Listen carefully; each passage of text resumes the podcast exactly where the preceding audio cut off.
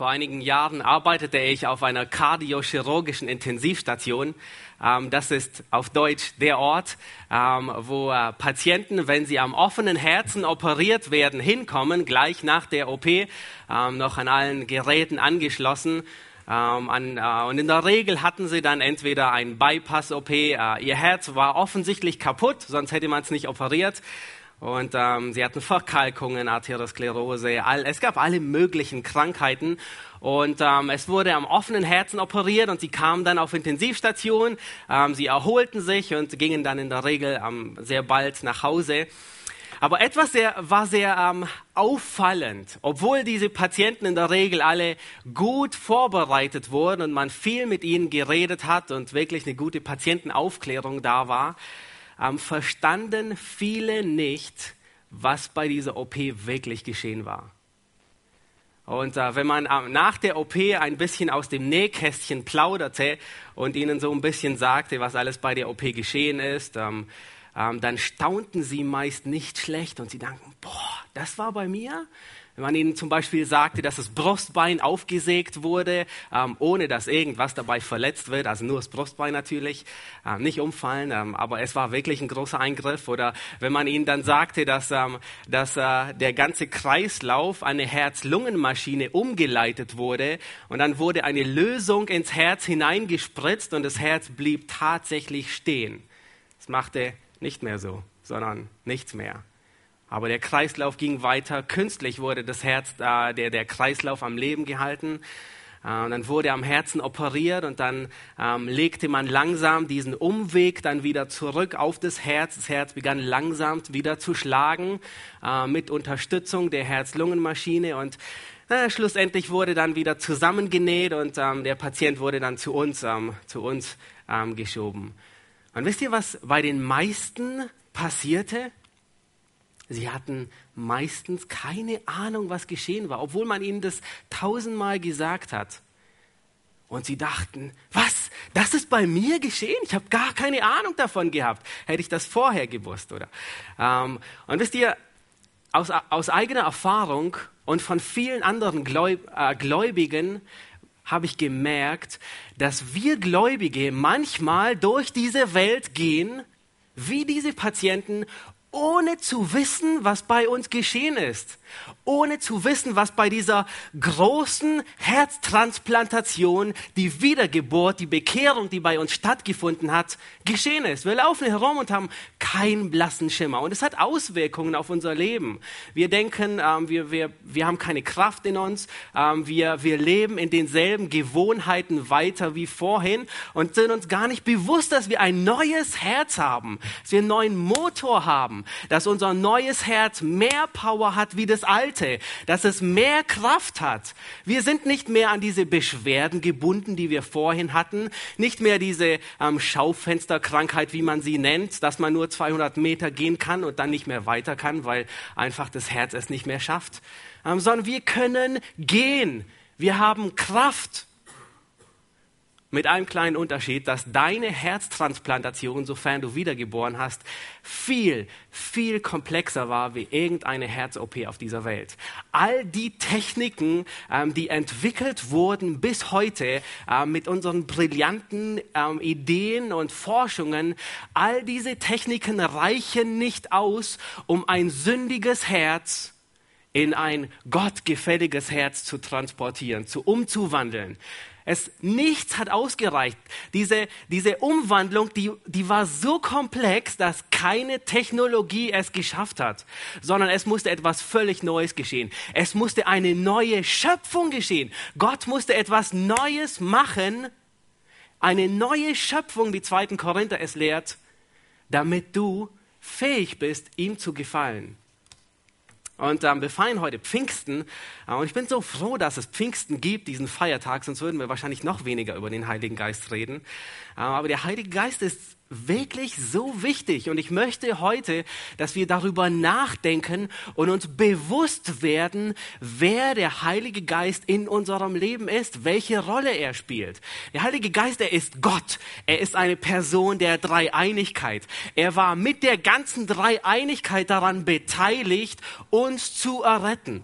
Der Vater hat uns erwählt, in Epheser 1, Vers 7, ähm, dem Ebenbild seines Sohnes gleichgestaltet zu werden. Der Sohn, der hat die Erlösung durch sein Blut erwägt. Und der Heilige Geist, er wendet diese Errettung auf uns an, indem er uns neu gebiert, quasi neu hervorbringt, uns neues Leben gibt und indem er uns versiegelt, bis wir endlich bei Christus sind.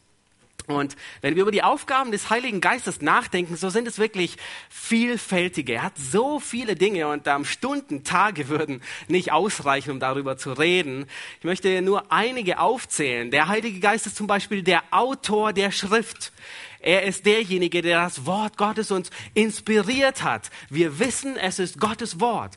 Der Heilige Geist ähm, hat die Welt erschaffen. Wir wissen, dass die Welt durch ihn gemacht wurde.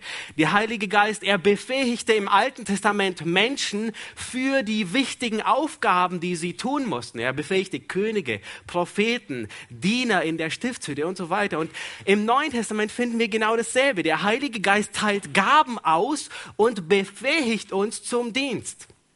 Der Heilige Geist, der bewegt Einheit und vieles mehr. Heute werden wir uns auf zwei Werke beschränken. Heute werden wir uns zwei ähm, Dinge ansehen, in denen der Heilige Geist in unserem Leben wirkt.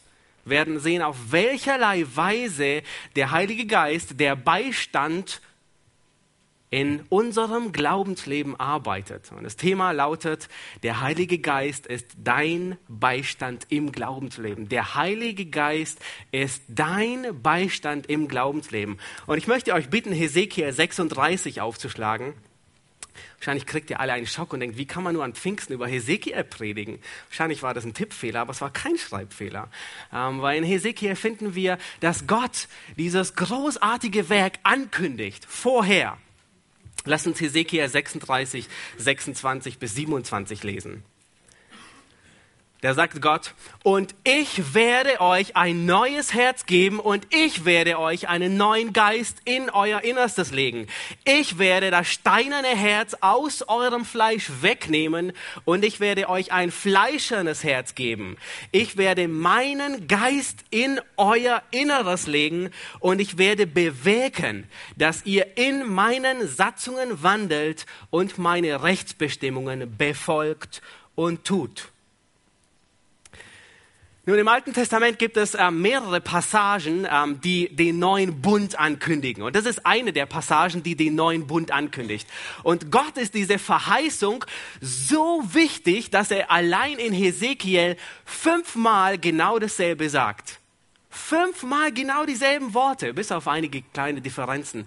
Fünfmal kündigt er in Hesekiel an, der neue Bund er ist außergewöhnlich. Ich werde euch ein neues Herz geben und den Geist geben. Und an anderer Stelle in Jeremia 31 spricht genau dieselbe Sprache, nur in anderen Worten, also in, verwendet andere Worte dazu. Und das heißt, Gott macht hier deutlich, dass er den, den neuen Bund mit dem Kommen des Geistes beginnt. Das heißt, wenn der Geist kommt, beginnt das neue messianische Reich. Also der Beginn, wenn dieser Geist ausgegossen wird, das ist die Ankunft des neuen Bundes. Das ist der Beginn des messianischen Reiches. Und deswegen ist es nicht unlogisch, dass der Kontext, in den all diese Passagen, auch Joel 2, das davon spricht, dass, äh, dass Gott ausgießt seinen Geist über alles Fleisch. Deswegen ist es nicht unüblich, dass diese Passagen in dem Kontext sind, wo Gott von dem messianischen Reich spricht. Nun, wir wissen, für uns Gläubige hat dieses Reich schon begonnen. Wir sind Teil dieses Reiches. An Pfingsten ist dies geschehen sagt Petrus in Joel. Ähm, aber wir wissen auch, dass für die Juden, die nicht gläubig sind, wir wissen, dass den Juden teilweise Verstockung widerfahren ist, dass es erst am Ende der Zeit kommen wird. Erst nach der Trübsal. Erst wenn sie so stark unter Druck gesetzt werden, dass sie keinen anderen Ausweg finden, erst dann werden sie auf ihn schauen und Gott wird auch hier seinen Geist über sie ausgießen. Aber für uns Gläubige hat dies mit Pfingsten begonnen. Nun, der Heilige Geist, wenn ihr euch an Johannes 14 erinnert, da kündigt Jesus dies an. Er sagt, ich werde den Vater bitten, dass er euch die Verheißung schenkt, die Verheißung des Vaters. Und er nennt ihn den Beistand. Johannes 14, Vers 17. Und in Apostelgeschichte 1 finden wir genau dieselben Worte. Da sagt Jesus zu den Jüngern, wartet, bis die Verheißung des Vaters kommen wird. Und er sagt dann sehr deutlich, was ist diese Verheißung des Vaters? Es ist der Heilige Geist. Er sagt, Johannes hat mit Wasser getauft, aber ihr sollt mit dem Heiligen Geist getauft werden. Das ist die Verheißung. Und in Epheser 1, Vers 13 finden wir genau dieselben Worte. In ihm seid auch ihr, als ihr gläubig wurdet, versiegelt worden mit dem Heiligen Geist, der Verheißung. Nun, was heißt es der Verheißung? Es heißt einfach, dass der Heilige Geist im Alten Testament verheißen wurde. Und unsere Stelle ist eine Stelle, die davon spricht, die von dieser großen Verheißung spricht von diesem neuen Bund, den Gott tut. Und ähm, ich möchte Jeremia 31 nicht aus Zeitwegen nicht vorlesen, aber ähm, ihr könnt es euch notieren. Jeremia 31, 31 bis 34. Lest es euch durch. Er spricht so auf unglaubliche Art und Weise, wie Gott diesen neuen Bund in uns bewirkt. Nun eine Frage. Pfingsten war gewisserweise ein Wendepunkt zwischen dem alten Bund und dem neuen Bund. Was ist neu in dem neuen Bund? Was ist neu mit dem Heiligen Geist im neuen Bund? Richtig oder falsch? Wahr oder falsch? Gott ändert sich nie. Wahr, absolut. Er verändert sich nie. Sein Wirken ist im Alten Testament gleich wie im Neuen Testament.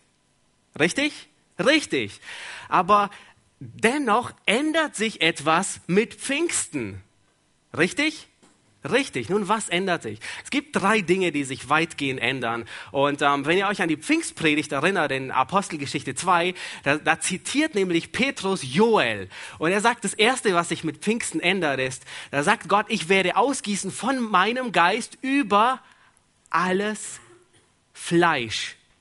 Nun, was heißt das über alles Fleisch? Tiere, Menschen? Nein, nein. Jetzt, er sagt, er definiert es genauer. Er sagt, eure Söhne und Töchter, junge Männer und Alte, ähm, Knechte und Mägde. Das heißt, wer ist da ausgenommen? Alle passen da irgendwie rein, ja? Das heißt, dass die große Veränderung von Pfingsten ist, dass Gott seinen Geist nicht nur auf Könige gibt, wie im Alten Testament, nicht nur auf Propheten, sondern über alle hinweg durch alle Generationen, durch alle Schichten hindurch. Alle empfangen den Heiligen Geist, nicht nur die, die eine besondere Aufgabe hatten. Und die zweite große Neuerung des neuen Bundes ist ähm, eine großartige. Und Jesus selbst sagt das in Johannes 14. Er sagt, ich werde den Beistand schicken und er wird einige Zeit bei euch bleiben. Falsch. Er wird in Ewigkeit bei euch bleiben. Das ist unglaublich. Der Heilige Geist, er wird im Alten Testament, war er nur zeitweise auf den Menschen, die er befähigte. Ähm, er, er konnte gegeben und genommen werden. Wir wissen, Daniel, er betet, bitte nimm deinen Geist nicht von mir.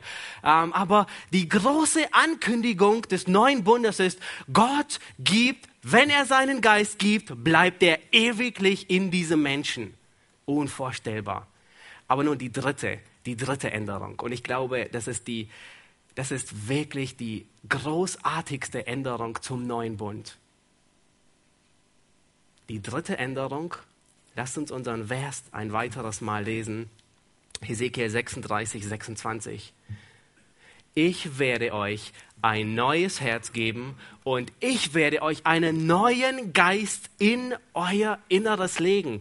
Ich werde das steinerne Herz aus eurem Fleisch wegnehmen und ich werde euch ein fleischernes Herz geben. Teil die, der, der, die dritte große Verheißung, der dritte großartige Unterschied zum Alten Testament war, dass Gott das Herz des Menschen austauscht und ihm ein neues gibt. Eine, nichts anderes wie eine Herztransplantation. Im Neuen Testament nennen wir das auch die Wiedergeburt. Nun, wie beschreibt Gott dieses alte Herz? Habt ihr aufgepasst, beobachtet? Er gebraucht ein Wort dafür. Er nennt es Steinern. Und ähm, im Hebräischen heißt es Ha-Even. Und ähm, wisst ihr, was das bedeutet? Es bedeutet steinern. Einfach steinern. Ein steinernes Herz. Das heißt, Gott nimmt ein steinernes Herz heraus und gibt euch ein fleischernes. Das heißt, eins, das ihm gefällt. Und wenn die Schrift von einem, steinernen Herz spricht, wisst ihr, was sie damit meint? Dann spricht sie von einem verhärteten Herz. Sie spricht von einem harten Herz gegenüber Gott. Sie spricht von einem halsstarrigen Herz. Sie spricht von einem widerspenstigen Herz gegen Gott. Sie spricht von einem ungehorsamen Herz gegenüber dem Wort Gottes. Das ist, was die Bibel meint, wenn sie von einem steinernen Herz spricht. Und wir finden im Alten Testament zahlreiche Beschreibungen. Der Pharao hatte ein steinernes Herz. Ähm, in, in, Sprüche wird, wird ähm, der Gegensatz zu einem steinernen Herz ist die Gottesfurcht. Das heißt, jemand, der Gott nicht fürchtet, das ist jemand, der ein steinernes Herz hat. In Hebräer ähm, der Schreiber des Hebräerbriefes, er warnt die Gläubigen und sagt, verhärtet euer Herz nicht. Nun, wir wissen, der Mensch, der besteht aus, äh, weitgehend aus zwei Teilen, kann man sagen. Er besteht aus dem materiellen Teil. Der Mensch ist aus Staub genommen. Ihm wurde der Atem des Lebens, der Geist des Lebens eingehaucht und so wurde er zu einem Mensch. Also zwei Dinge, materiell, immateriell. Und der materielle Teil, er zerfällt wieder zu Staub. Auch wenn du geboren wurdest und nicht direkt von Staub genommen wurdest, verfällst du wieder zu Staub. Schon beobachtet? Oder bei jemand anderem? Und dieser materielle Teil, er besteht aus Knochen, Muskeln, Darm, Auge, Gehirn, Blut, es viele Teile. Und nun gibt es den immateriellen Teil. Das ist, ähm, in der Bibel finden wir, dass Seele und Geist meist synonym verwendet werden. Und dort finden wir in diesem immateriellen Teil finden wir auch mehrere Gliedmaßen, könnte man sagen. Da ist das, da ist das Herz, da ist der Wille, ähm, das Gefühl, das Gewissen, die Absichten und Motive, ähm, die man tut. Nun, Frage. Welcher Teil von diesen beiden hat die Errettung am dringendsten nötig? Ist es der materielle Teil? Nein. Warum? Er wird eines Tages zerfallen. Er lebt nicht ewig. Aber es gibt einen anderen Teil, der ewig lebt, richtig?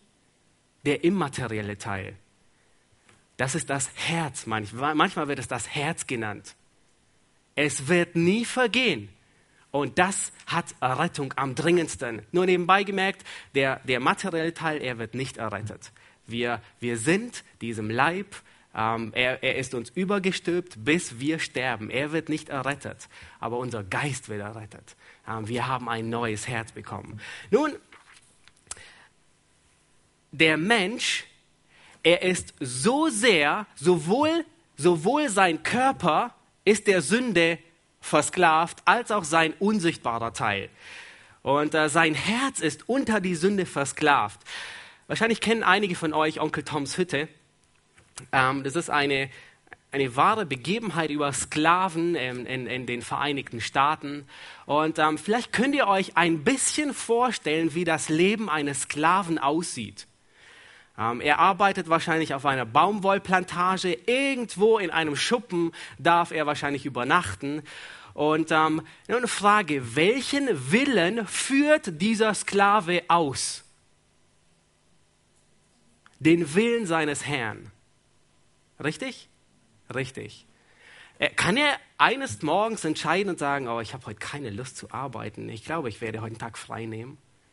Ein völlig undenkbar. Ich meine, damals wurde man hingerichtet, wenn man so etwas gesagt hatte. Nun, in gewissen Weisen hatte dieser Sklave schon Freiheiten. Er konnte entscheiden, ob er welchen Weg er zur Arbeit geht. Er konnte sagen, ich gehe zwei Meter rechts oder zwei Meter links. Er konnte sagen, ich arbeite ein bisschen schneller und ähm, arbeite dann vielleicht und erhole mich ein bisschen, wenn, wenn ich nicht beobachtet werde. Gewisse Freiheiten in dieser Beschränkung hatte er schon. Und dasselbe trifft auf ein sündiges Herz zu als Sklave der Sünde, welchen Willen tust du? Den Willen des Teufels. Und was ist seine Absicht? Wie nennt ihn Christus? Ein, was ist sein Beruf?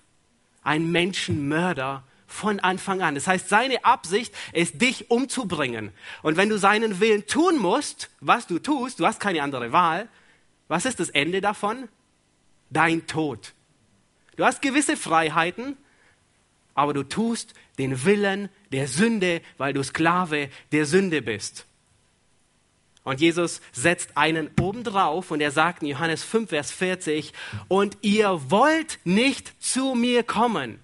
Das heißt, nicht nur der ganze Mensch ist versklavt, sondern was ist noch versklavt? Der Wille des Menschen. Er ist, er will nicht zu Gott kommen. Er will sich nicht Gott zuwenden. Durch die Sünde ist er verblendet. Der Mensch ist von Natur unfähig, sich Gott zuzuwenden. Er hat dieses steinerne Herz. Aber wisst ihr, was die freudige Nachricht, die Nachricht des neuen Bundes ist? Dass Gott dieses steinerne Herz, das widerspenstig ist gegen ihn, das sich von ihm abwendet, das seinem Wort ungehorsam ist, dass Gott es hinwegnimmt und ein williges Herz gibt. Das ist die gute Nachricht. Nun, wie geschieht dies?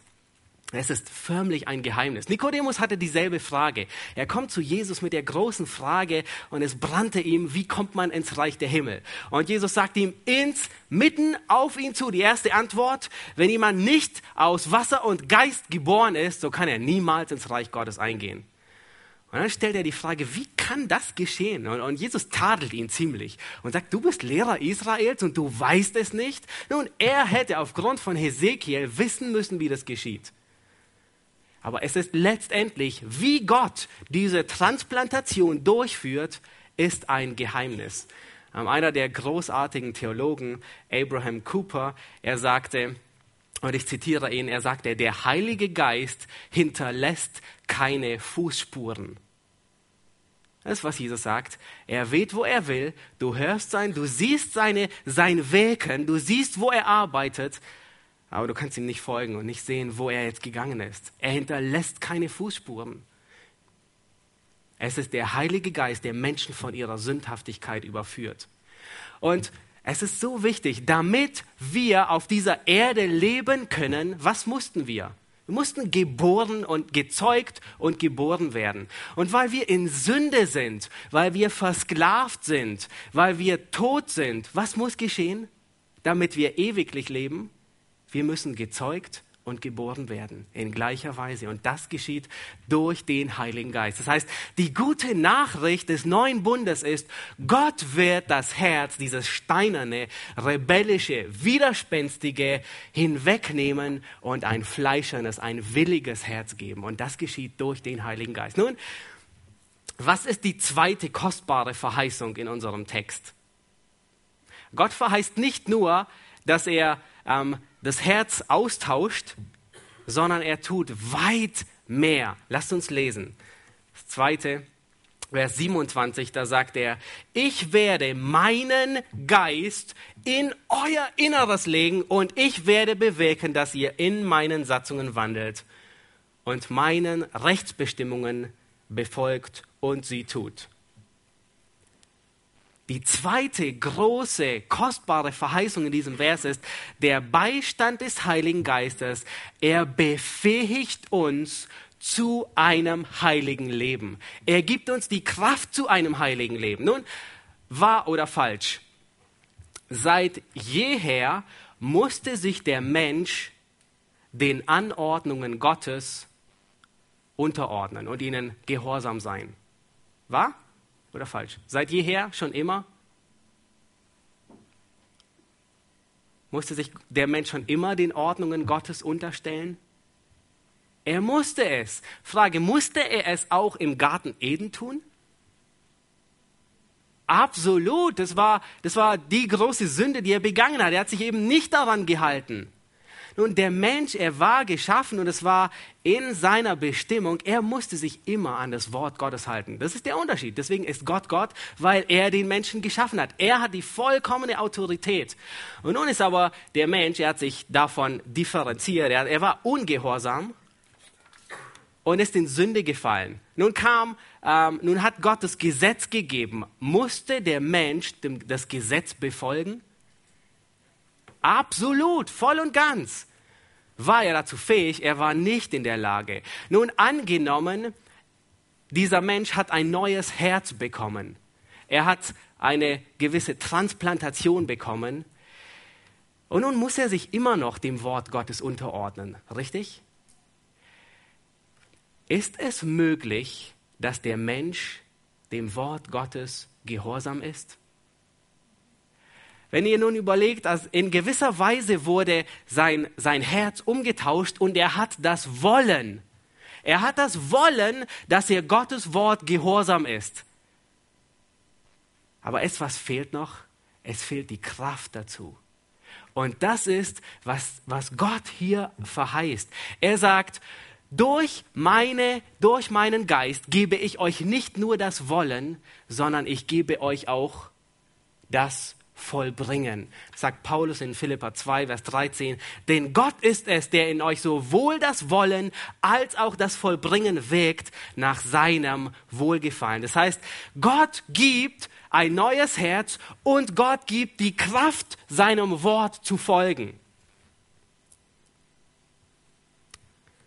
Ich möchte das noch einmal wiederholen. Der Beistand des Heiligen Geistes die große Verheißung des Neuen Testaments ist, dass Gott seinen Geist gibt, damit wir ein heiliges Leben führen können. Er befähigt uns zu einem heiligen Leben. Hast du das verstanden? Hast du das begriffen, dass Gottes Geist einem wiedergeborenen Herzen es befähigt, ihm gehorsam zu sein. Und wenn wir das begriffen haben, dann, dann verstehen wir auch, warum Johannes mit aller Selbstverständlichkeit fünf oder sechs Mal in seinem Brief immer wieder Folgendes sagt. Er sagt, wir wissen, dass der in der Wahrheit ist, der seinen Geboten folgt. 1. Johannes 2, Vers 3, könnt ihr euch die Stelle aufschreiben, ich lese sie vor. Und daran erkennen wir, dass wir ihn erkannt haben, wenn wir seine Gebote halten. Gleich der nächste Vers, Vers 4. Wer sagt, ich habe ihn erkannt und hält doch nicht seine Gebote, der ist ein Lügner und in einem solchen ist die Wahrheit nicht. 1. Johannes 3, 24. Wer seine Gebote hält, der bleibt in ihm und er ist in ihm. Also Christus ist in ihm. Und daran erkennen wir, dass er in uns bleibt, an dem Geist, den er uns gegeben hat. 1. Johannes 5.2. Daran erkennen wir, dass wir die Kinder Gottes sind, wenn wir Gott lieben und seine Gebote halten, lieben und halten. 1. Johannes 5.3. Denn das ist die Liebe Gottes, dass wir seine Gebote halten und seine Gebote nicht, sind nicht schwer. Nun, Frage. Warum kann Johannes mit absoluter Selbstverständlichkeit sagen, dass man erkennt, dass man daran erkennt, dass jemand wiedergeboren ist, wenn er die Gebote Gottes hält. Warum kann, warum kann Johannes mit, mit einer Unverfrorenheit und Selbstverständlichkeit sagen, wenn jemand die Gebote Jesu hält, dann wissen wir, dass er aus Gott geboren ist. Warum kann er das tun? Würde ein Mensch ohne den Heiligen Geist die Gebote Jesu befolgen? Niemals. Er kann es nicht. Das ist unmöglich. Das heißt, wir wissen, wenn jemand die Gebote Jesu hält, dann wirkt etwas in ihm, richtig? Dann ist eine mächtigere Kraft in ihm am Werk wie in allen anderen Ungläubigen. Nun, bedeutet das, wenn der Geist in uns wirkt, dass wir, dass wir dem Wort Gottes gehorsam sind, dass wir seine Gebote befolgen, dass wir nie mehr sündigen? Nein, es bedeutet nicht. Es bedeutet ganz und gar nicht. Johannes, er, er ähm, wendet sich vehement gegen solch eine Aussage. Er sagt, wir sündigen noch. Und wenn wir sündigen, so haben wir einen Fürsprecher. Er geht sogar so weit und sagt, wenn jemand sagt, dass er keine Sünde habe, ist er ein Lügner und die Wahrheit ist nicht in ihm. Das heißt, jemand, der den Heiligen Geist hat und der Heilige Geist wirkt in ihm, er weiß auch, dass er noch sündigt. Es ist unnormal, es ist ein Unfall, aber es passiert. Nun, es bedeutet auch nicht, dass wir den Heiligen Geist nur dann bekommen, wenn wir nur in seinen Geboten wandeln. Es ist genau andersrum. Der Geist Gottes wird uns gegeben und er macht uns fähig, dass wir überhaupt seinen Geboten folgen. Wie viele sagen, ich will zuerst, ich will mich zuerst an die Gesetze halten, ähm, und dann werde ich gläubig. Dann will ich gläubig werden. Und wie tief sitzt dieses Verständnis in uns allen drin? Ich muss mich mehr anstrengen, seine Gesetze zu befolgen und dann kann ich zu dem Thron der Gnade kommen. Es ist falsch rum, genau andersrum. Geh erst zum Thron der Gnade und er gibt dir die Kraft, seinem Wort zu gehorchen. Ein ungläubiger Mensch kann sich für eine gewisse Zeit zusammenreißen unter größter Anstrengung einige Früchte des Geistes zu zeigen. Er kann sich zusammenreißen zur Selbstbeherrschung, er kann sich zusammenreißen ähm, und für eine gewisse Zeit Liebe und Freundlichkeit, Barmherzigkeit darzeigen, aber es geht nicht auf Dauer. Früher oder später wird er verzweifeln, er wird kapitulieren und er wird das ganze Christentum in die Ecke schmeißen.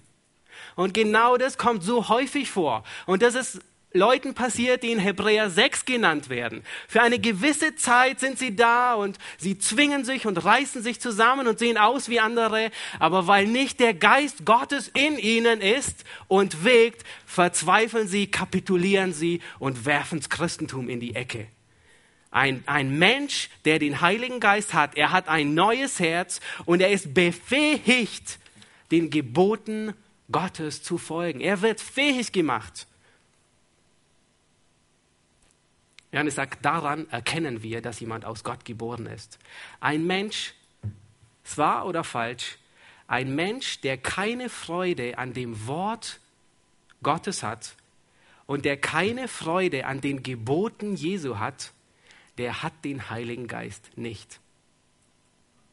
Richtig. Und das müssen wir uns bewusst machen ein Mensch, der keine Freude an Gottes Wort hat. Nun, ich sage nicht, dass uns manchmal das Bibellesen schwerfällt. Es ist, es ist Kraftanstrengung. Aber ein Mensch, der keine Freude hat zu sagen, Herr, ich will deinen Willen tun, was du in deinem Wort sagst, der hat den Heiligen Geist nicht. Die gute Nachricht für uns Sünder, für uns unfähige Sünder ist, dass Gott beides tut, richtig? Er gibt uns ein neues Herz und er befähigt uns, seinen Geboten zu folgen. Und nun möchte ich einige dieser Gebote ähm, ganz kurz durchgehen. All diese schweren Gebote. Ich möchte nur einige nennen und gehe durch ein paar, durch einige Verse durch. Ihr könnt euch die Verse notieren, wenn ihr möchtet, aber braucht sie nicht aufschlagen. In Galater 5, Vers 13, er ist eins dieser Gebote, die Jesus uns gibt. Da heißt es, dient einander in der Liebe. Nun Frage, würde ein Mensch, der den Heiligen Geist nicht hat, das tun? Würde er dienen? Nein, würde er nicht. Er würde gewisserweise Dinge tun. Was würde er tun? Ein Mensch, der den Heiligen Geist nicht hat, zwei Verse später wird uns beschrieben, was er tut. Er beißt, sie beißen sich und fressen sich. Das tut jemand, der den Heiligen Geist nicht hat, aber nicht dienen. Oder Epheser 4, Vers 2 und 3, da heißt es, indem ihr mit aller Demut und Sanftmut, mit Langmut einander in Liebe ertragt und eifrig bemüht seid, die Einheit des Geistes zu bewahren durch das Band des Friedens. Das ist ein Gebot Jesu. Jemand, der den Heiligen Geist hat, er strebt danach, richtig? Er strebt danach, dass er die Einheit in Liebe bewahrt, dass er einander, dass sie sich einander in Liebe ertragen. Ein Ungläubiger tut das nicht. Epheser 4, Vers 32. Seid aber gegeneinander freundlich, barmherzig, vergebt einander, gleich wie Gott euch vergeben hat in Christus. Ist es möglich zu vergeben, wenn man zutiefst verletzt wurde und den Heiligen Geist nicht hat? Nein, jemand, der den Heiligen Geist nicht hat, er kann nicht vergeben. Er wird dem anderen, wenn er zutiefst verletzt wurde, seine Sünde immer vorhalten. Er wird sie niemals vergessen und irgendwann wird er sie wieder hochbringen an den Tag. Aber jemand, der den Heiligen Geist hat, er kann, er wird fähig gemacht durch den Heiligen Geist von Herzen zu vergeben. Richtig? Richtig. Und Jesus, er, er, er, in einem Gleichnis spricht er eine sehr deutliche Sprache. Und er sagt, wenn jemand nicht vergeben kann, dann deutet das auf etwas hin. Nämlich auf was? dass ihm niemals vergeben wurde. Und das ist eine harte Rede. Wenn jemand nicht vergeben kann, dann wurde ihm von Gott niemals vergeben. Dann weiß er nicht, was Vergebung ist. Dann hat er nicht den Heiligen Geist. Er ist nicht fähig zu vergeben. Epheser 5, 21. Ordnet euch einander unter in der Furcht Gottes. Nun, kann das jemand, der den Heiligen Geist hat? Ja, er kann es, weil Gott uns befähigt, uns unterzuordnen. Jemand, der den Geist nicht hat, er ordnet sich nicht unter. Er will immer der Erste sein. Er will immer sagen, wo es lang geht. Philippa 2,3. Tut nichts aus Selbstsucht oder nichtigem Ehrgeiz, sondern in Demut achte einer den anderen höher als sich selbst.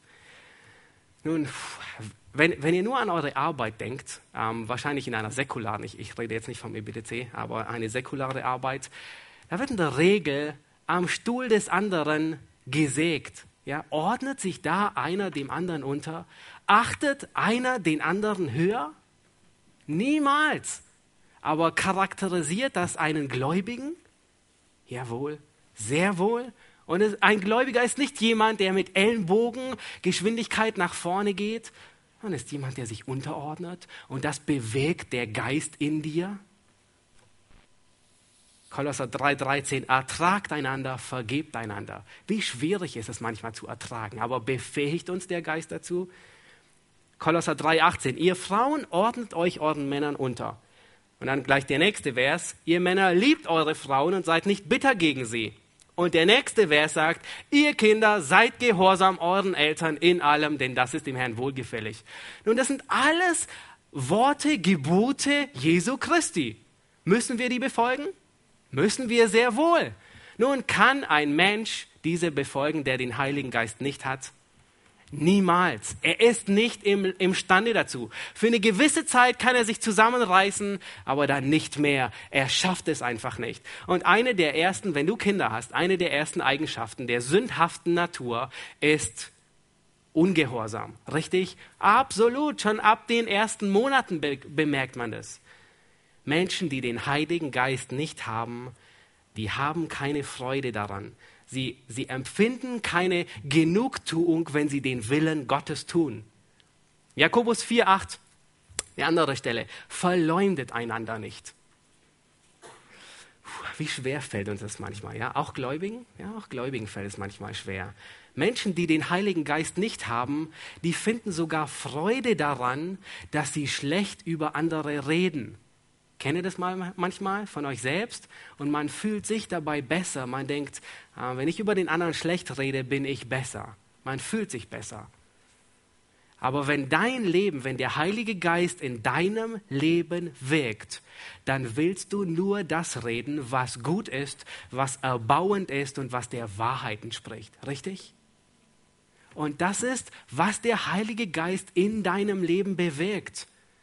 1. Petrus 4,10 dient einander. Nun, es gibt so viele und viele Stellen, ganz zu schweigen von der Bergpredigt. Ich meine, die Steigerung davon ist dann, liebet eure Feinde. Ich meine, oh, segnet, die euch fluchen, tut wohl denen, die euch hassen, bittet für die, welche euch beleidigen und verfolgen.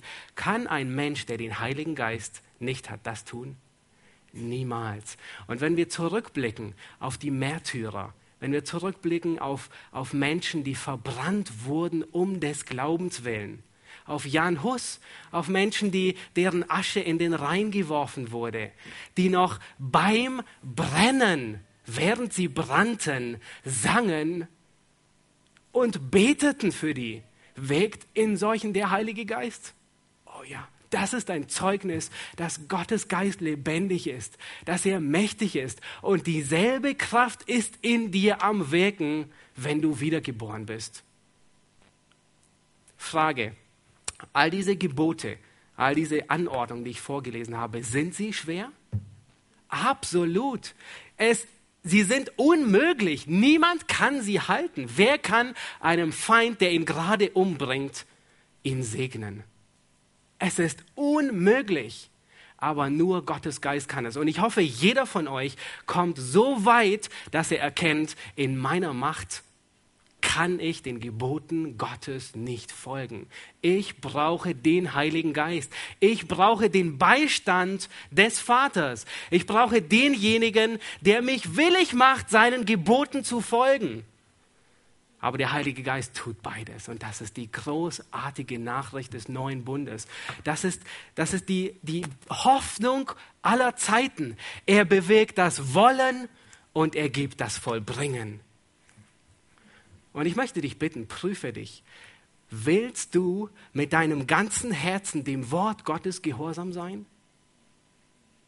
Willst du den Geschwistern, prüf du dich, willst du, bist du bereit, ihnen zu dienen und sie zu lieben? Willst du deine Nächsten nicht verleumden?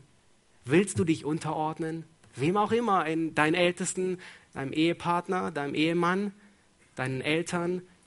Willst du deinen Nächsten in Liebe ertragen und ihm von Herzen vergeben, auch wenn er gegen dich schwer gesündigt hat? Und selbst wenn es dazu kommen sollte, Willst du bereit sein? Ich frage nicht, ob du jetzt bereit bist, aber ich frage dich, willst du bereit sein, auch deine Feinde zu lieben? Und wenn du mit ganzem Herzen willig bist, wenn du mit ganzem Herzen sagst, Herr, ich will, weil ich weiß, dass du es erwartest. Herr, ich will dich dadurch verherrlichen. Herr, ich will dir gehorsam sein. Dann ist es der Geist Gottes, der in dir wirkt. Dann ist es der Geist Gottes, der in dir das Wollen und mit Sicherheit das Vollbringen bewegt. Nun, vielleicht denkst du jetzt bei dir selbst, aber Gott tut dann ja alles in meinem Leben. Schon darüber nachgedacht? Und es ist richtig, wenn du so weit gekommen bist, dass du sagst, Gott tut alles, dann bist du auf dem richtigen Weg. Aber es gibt doch bestimmt einen Haken an der Sache. Nein, es gibt keinen Haken an der Sache. Aber wenn Gott alles tut, dann muss ich ja nichts mehr tun. Nein, das ist eine logische Schlussfolgerung, die falsch ist. Du musst alles tun. Gott tut alles und er erwartet von dir. Wir, haben, wir als Menschen, wir haben immer Schwierigkeiten mit der Souveränität Gottes und der Verantwortung des Menschen. Aber wir, wir machen uns das Leben so schwer, weil wir einfach dem nicht glauben, was da steht. Lasst uns sehen, lasst uns beobachten, was der Text sagt. Wer gibt ein neues Herz? Gott. Wer gibt den neuen Geist? Gott. Wer nimmt das steinerne Herz weg? Gott. Sechs Verben sagen, dass Gott etwas tut. Ich werde, ich werde ein neues Herz geben und so, und so weiter. Und nun die zweite Frage. Wer wird wandeln in den Satzungen? Wer wird die Rechtsbestimmungen befolgen? Wir. Oh, hast du das beobachtet? Es ist nicht der Heilige Geist, der dir die Arbeit abnimmt. Es ist nicht der Heilige Geist, der, ähm, der an deiner Stelle die Satzungen befolgt. Nein, nein, nein. Du wirst wandeln in den Satzungen, aber der Heilige Geist wird dich dazu befähigen. Das ist der Unterschied. Und wenn du in deinem Leben mit Sünde kämpfst, musst du dir bewusst werden, dass du aus eigener Kraft nicht gegen die Sünde ankämpfen kannst.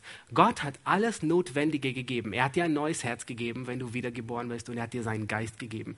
Er macht dich fähig, gegen die Sünde zu kämpfen, ihr zu widerstehen. Und erinnere dich daran, dass dein Tempel, dass dein Leib ein Tempel des Heiligen Geistes ist.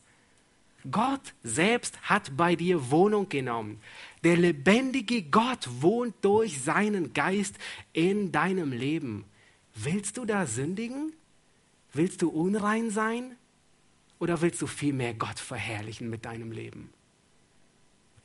Und vielleicht sitzt du heute Morgen hier in diesen Reihen und du versuchst aus eigener Kraft ein Gott wohlgefälliges zu leben. Du versuchst die moralischen Werte der Bibel einzuhalten und du bist nicht wiedergeboren. Du hast nicht diese treibende Kraft des Heiligen Geistes und du kannst es nicht befolgen. Nun, was soll ich sagen? Tue weiter so lange, bis du völlig am Boden bist.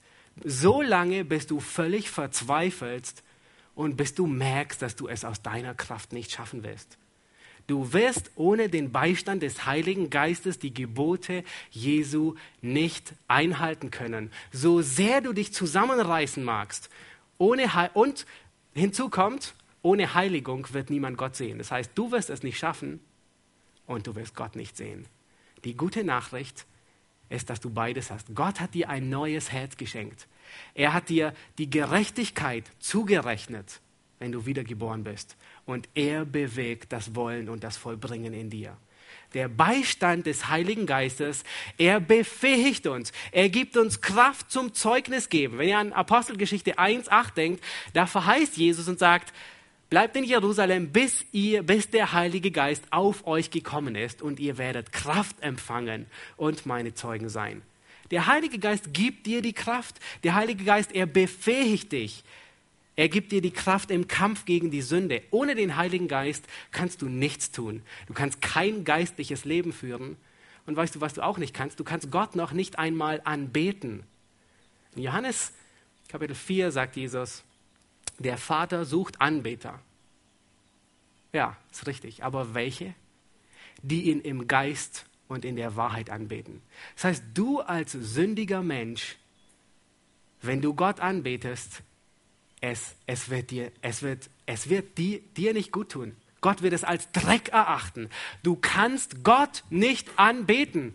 Allein der Geist, der in dir ist, wird dich befähigen, Gott wirklich anzubeten im Geist und in der Wahrheit. Ohne den Beistand des Geistes wirst du nicht fähig sein. Und ich möchte zum Schluss noch einen Vers hinzuziehen aus, aus Epheser 6, äh, 3, Vers 16. Und ich möchte euch bitten, den aufzuschlagen. Epheser 3, Vers 16 bis 17. Und es ist das Gebet des Paulus, was er, was er den, den Ephesern gegenüber bittet. Und er sagt, dass er euch nach dem Reichtum seiner Herrlichkeit gebe, durch seinen Geist mit Kraft gestärkt zu werden an dem inneren Menschen, dass der Christus durch den Glauben in euren Herzen wohne, damit ihr in Liebe gewurzelt und gegründet seid. Und das sind so tiefgehende Verse, da braucht man fünf Minuten, um nachzudenken, was sie überhaupt bedeuten. Aber es bedeutet nichts anderes, wie dass der Geist Gottes dich am inneren Menschen stärkt, dass Christus in dir wohnt. Das heißt, der Beistand, der Geist, wird in deinem Glaubensleben dir beistehen. Er wird Christus verherrlichen. Wie? Indem er dich Christus ähnlich macht. Das heißt, das ganze Ziel des Geistes Gottes in dir ist, er arbeitet in dir, er ist dir gegeben, dass er dich Christus ähnlich macht. Das ist das, was 2. Korinther 3,18 lehrt. Wir werden verwandelt in dasselbe Bild vom Geist des Herrn. Und nun denkst du vielleicht nun, wie wirkt der Geist? Epheser 6 spricht davon, dass wir voll werden des Geistes. Galater, Galater 5 erwähnt, dass wir im Geist wandeln. Nun, wie wirkt der Geist? Ein Beispiel finden wir bei Paulus in Philippa 1. Und er ist im Gefängnis und, und er weiß nicht, was ihn auf ihn zukommt, aber er vertraut auf den Beistand des Heiligen Geistes. Er sagt, durch den Beistand des Heiligen Geistes. Das heißt, rechne mit dem Beistand des Geistes. Sei dir bewusst, dass du nicht in deiner eigenen Kraft Dinge, die Gebote Jesu befolgen kannst. Du brauchst den Heiligen Geist dazu. Bitte Gott, dass er dich befähigt. Und eine der, der großen Eigenschaften, die wir mit dem Geist Gottes finden, ist, der Geist Gottes, er wirkt immer in Zusammenarbeit mit was? Mit dem Wort Gottes. Der Geist Gottes hat das Wort Gottes inspiriert der Geist Gottes hat das Wort Gottes bewahrt. Der Geist Gottes wirkt durch das Wort, in dem Wort, mit dem Wort, an dem Wort. Der Geist Gottes und das Wort Gottes, die sind so untrennlich miteinander verbunden. Die arbeiten so sehr als Team, so sehr Hand in Hand, dass sie manchmal ausgetauscht werden obwohl sie zwei verschiedene Personen, äh, zwei verschiedene Dinge sind. Einmal wird gesagt, dass wir durch den Geist Gottes wiedergeboren sind, einmal wird gesagt, dass wir durch das Wort Gottes wiedergeboren sind. Durch wen nun? Nun, der Geist und das Wort, sie wirken so sehr Hand in Hand, dass man Dinge ihnen beiden zurechnet. Der Geist Gottes und das Wort Gottes wirken zusammen.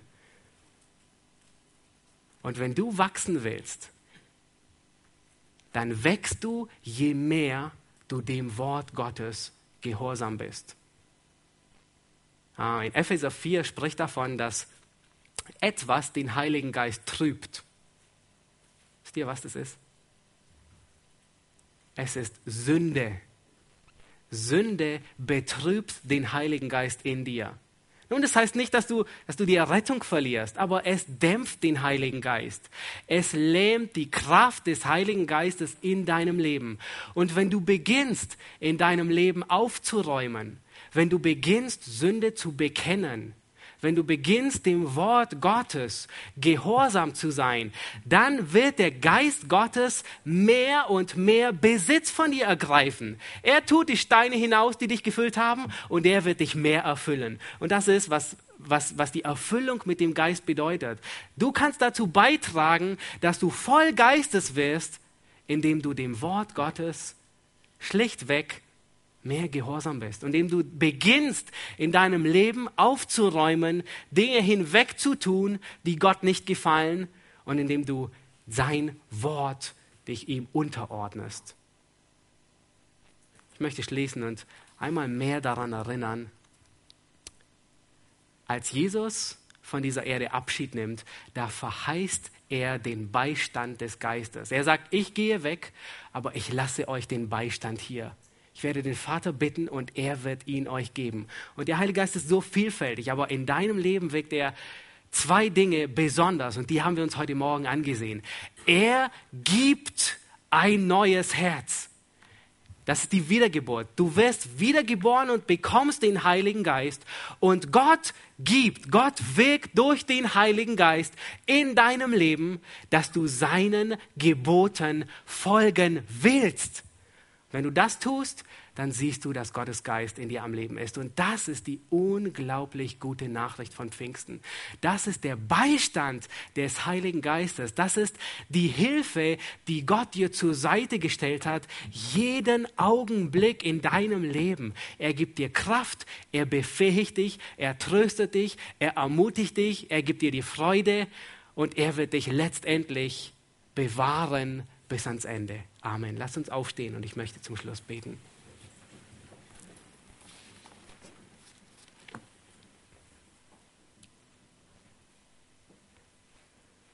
Himmlischer Vater, durch unsere Sündhaftigkeit, durch, durch unsere Versklavung unter die Sünde waren wir so sehr dem Teufel ausgeliefert, dass nichts geholfen hat, uns davon zu befreien, als allein das Opfer deines Sohnes. Herr, du hast aus uns eine neue Schöpfung gemacht. Herr, du hast, sofern wir wiedergeboren sind, hast du das steinerne Herz aus uns genommen und hast uns ein, ein Herz gegeben, das willig ist, dir zu gehorchen. Was für gute Nachricht. Herr, was für eine Verheißung, dass du in uns wägst, dass wir deinem Wort willig, gehorsam sind. Und Herr, wir danken dir für den Heiligen Geist, den du uns als Beistand gegeben hast, Tag für Tag, Augenblick für Augenblick, der uns befähigt, der uns die Kraft gibt, der uns ähm, dazu gegeben ist, uns umzugestalten in das Ebenbild deines Sohnes und dir dadurch letztendlich die Ehre gibt. Herr, wir beten dich an. Amen.